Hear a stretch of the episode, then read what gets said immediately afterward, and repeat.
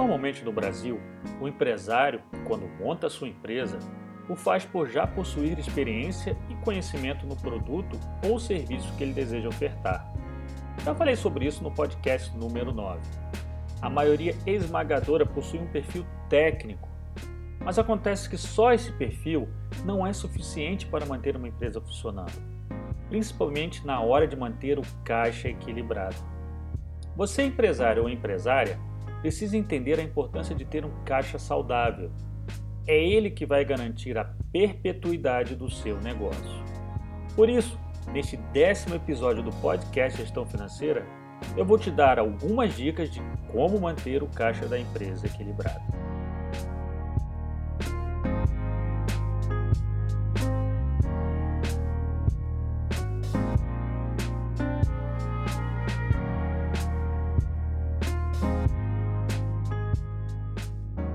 Olá, seja muito bem-vindo ao podcast Gestão Financeira, o podcast que fala sobre finanças para os pequenos empresários.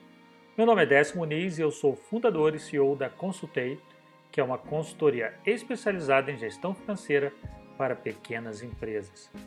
Espero realmente que esse conteúdo seja útil e que você possa se tornar cada vez mais um gestor melhor.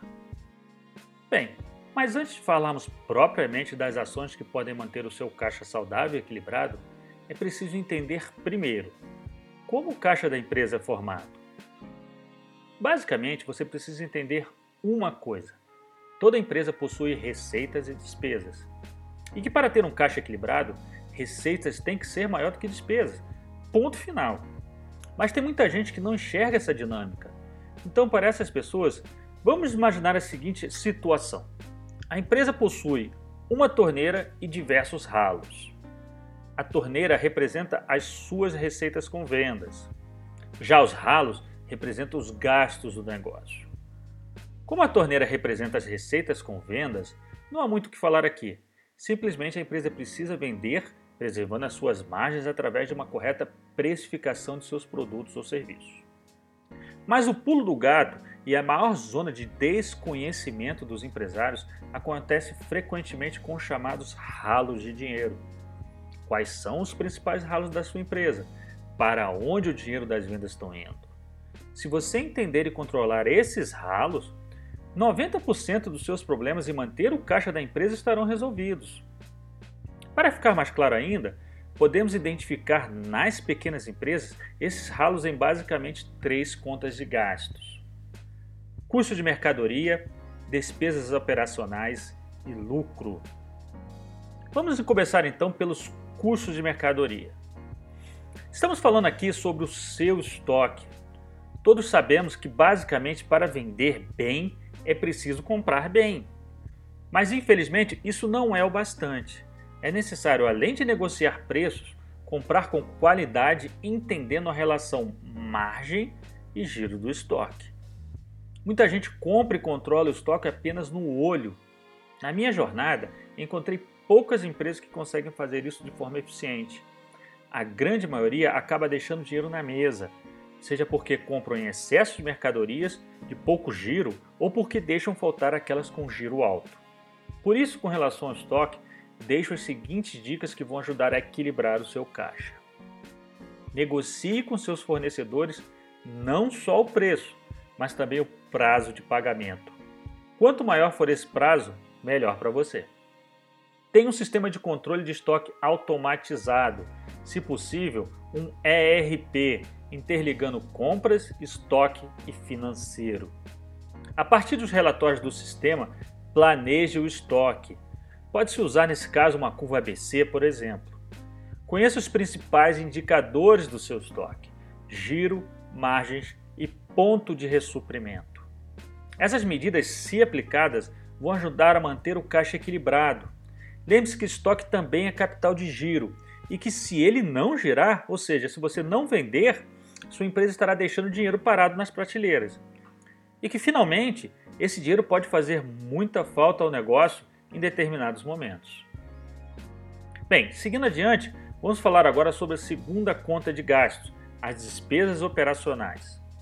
As despesas operacionais compreendem todas as despesas fixas relacionadas aos gastos para manter a empresa em funcionamento independente de haver vendas.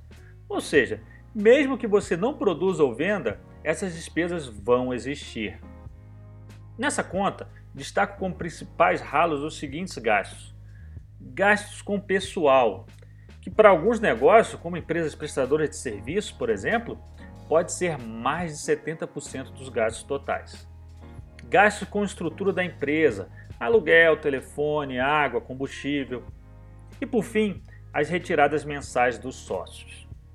É muito comum, quando o negócio começa a vender mais e crescer, que esses gastos sejam negligenciados ou mesmo mal gerenciados. Isso acontece normalmente porque não existe qualquer sistema de controle implantado que mostre a evolução de receitas e gastos para o empresário. Então, com relação à preservação do caixa, quando falamos desses gastos, acho que é extremamente necessário seguir as seguintes medidas. Implante um sistema de controle que registre todas as saídas de dinheiro da empresa. Lance todas as despesas fixas corretamente de acordo com as suas características, ou seja, de acordo com o plano de contas estabelecido. Tenha muito cuidado com as contratações excessivas de pessoal. Estamos falando aí de folha de pagamento. Seja criativo e busque a produtividade. Fique atento aos pequenos gastos. Um pequeno furo pode afundar um grande navio. Se estiver em dúvida sobre determinada despesa fixa, corte. Se realmente ela for necessária, você saberá depois disso. Por fim, defina um valor fixo para as retiradas mensais, ou seja, o prolabore para os sócios que trabalham na empresa. Para isso, faça as seguintes perguntas: Quanto você receberia em outra empresa do mesmo porte para fazer o que você faz no seu negócio? A empresa possui capacidade financeira para adotar esse valor?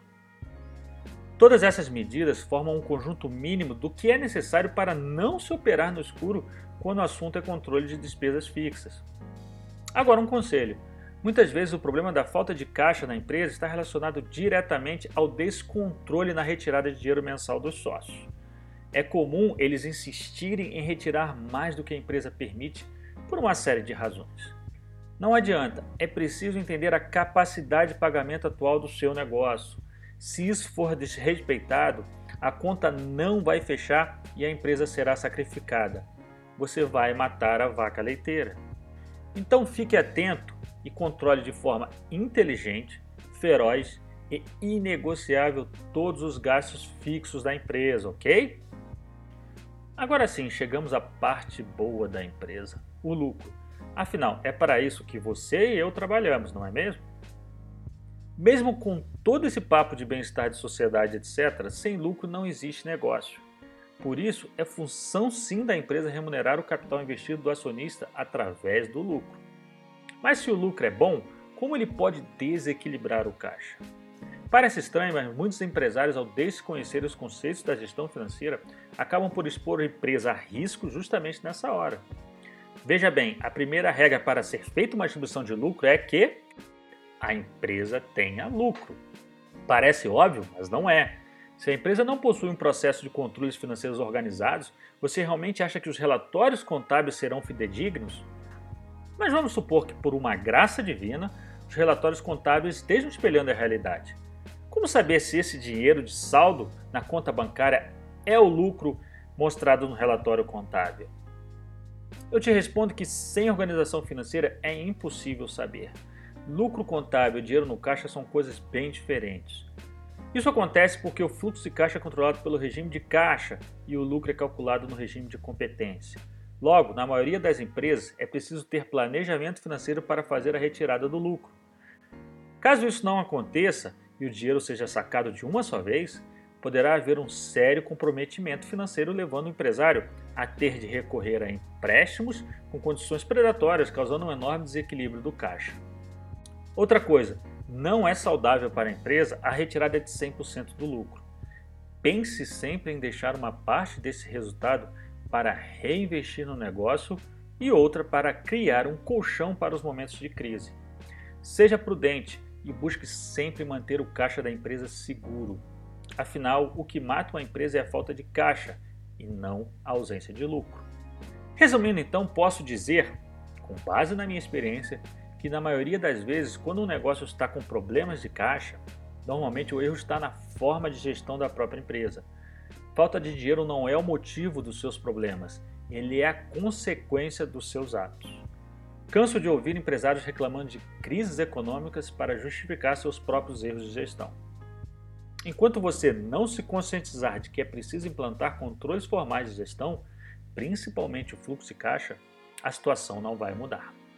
Logo, os resultados dessa gestão amadora do caixa não poderão ser outros senão empresas endividadas e empresários doentes.